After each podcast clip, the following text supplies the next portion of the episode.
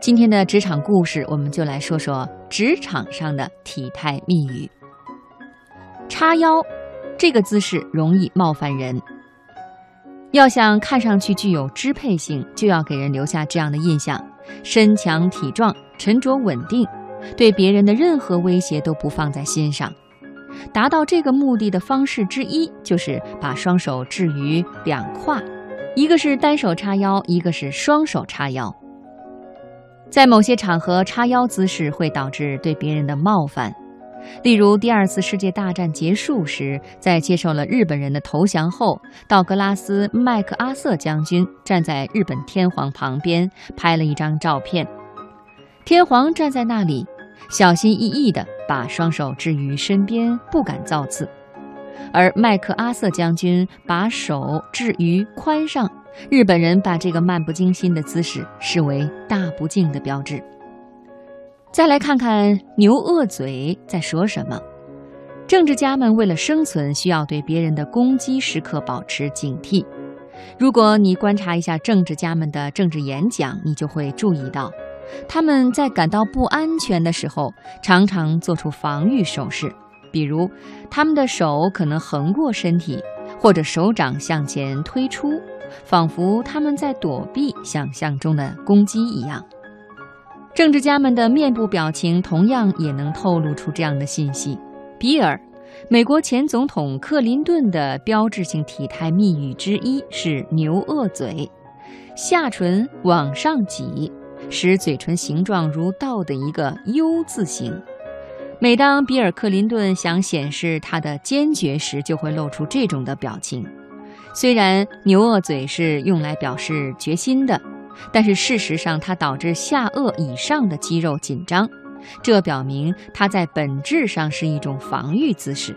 它是人们以为某人将攻击自己下颚时的反应方式，也是政治家们感到脆弱时露出的马脚。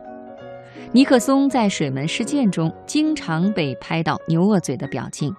克林顿在莱温斯基性丑闻中也常常露出这种表情，原因都在这里。我们再看抚摸头发，代表焦虑。焦虑通常表现在人们使用双手的方式中。人们在感到焦虑的时候，常常会看到他们在玩钥匙、扭动手指上的戒指或者拽拽衣服。感到焦虑的人，同样的也把触摸自己作为一个放松的手段。他们可能会搓手，或者拉拉耳垂、摸摸下巴，又或者用手指梳梳头发。值得注意的是，人们只会碰触别人可能会对他们进行爱抚的地方。感到焦虑的人花费大量的时间抚摸头发，这是因为在年幼时，妈妈就是这样抚慰他们的。再看不停擦拭眼镜的意味，人们在焦虑时常常做的一件事情就是把玩自己的眼镜。他们操控眼镜的方式也能够泄露他们的内情。不停摘下眼镜的人往往优柔寡断，他们不能确定是应该戴上眼镜呢，还是应该摘下眼镜。在某些情形下，这样做是为了使别人困惑，让别人不知道将要发生些什么。还有些人不停地往镜片上哈气，并且擦拭镜片，他们同样要求处于控制地位，也需要知道将会发生些什么。他们喜欢看到一个清晰的世界。最后再来说说绝望的时候抱头是出于本能。在宣布选举的结果时，失败的候选人会掩住眼睛或者嘴巴，甚至整个脸孔。捂住眼睛是在阻止自己看到令人悲伤的事情。在球员射门并且稍微射偏时，你通常会看到支持者们绝望地抱起了头。